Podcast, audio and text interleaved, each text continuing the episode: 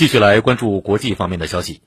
当地时间昨天，原定于十八号闭幕的联合国气候变化框架公约第二十七次缔约方大会在埃及沙姆沙伊赫延期闭幕。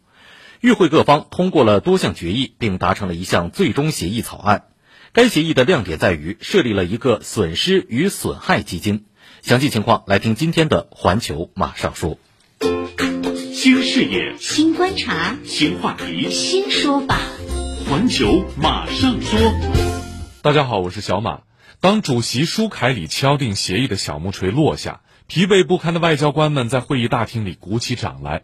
华盛顿邮报昨天这样描述了协议通过的一幕：经过激烈争论和彻夜谈判后达成的这份协议，被称作是发展中国家的历史性胜利。意味着发达国家需要为气候变化给发展中国家带来的灾难性后果埋单。英国《卫报》对幕后磋商做出了更加详细的报道。原定于十八号晚结束的会议延长超过三十六个小时，在很多阶段协议看起来都无法达成，而富裕国家和贫困国家之间出现了明显的分歧和尖锐的言辞，特别是在最后几个小时，各国不断就某个用词争论不休，一度导致谈判暂停。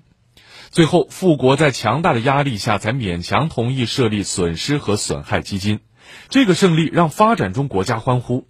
非洲国家集团气候谈判小组首席谈判代表卡洛加称之为独一无二的时刻。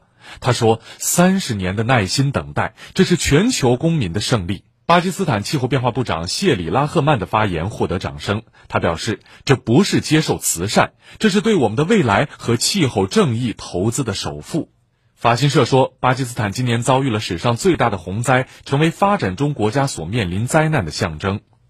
不过，这份协议尚未就基金如何运作、哪些国家应该出资等关键问题作出规定，而发达国家的信誉问题也成了基金能否落实的未知因素。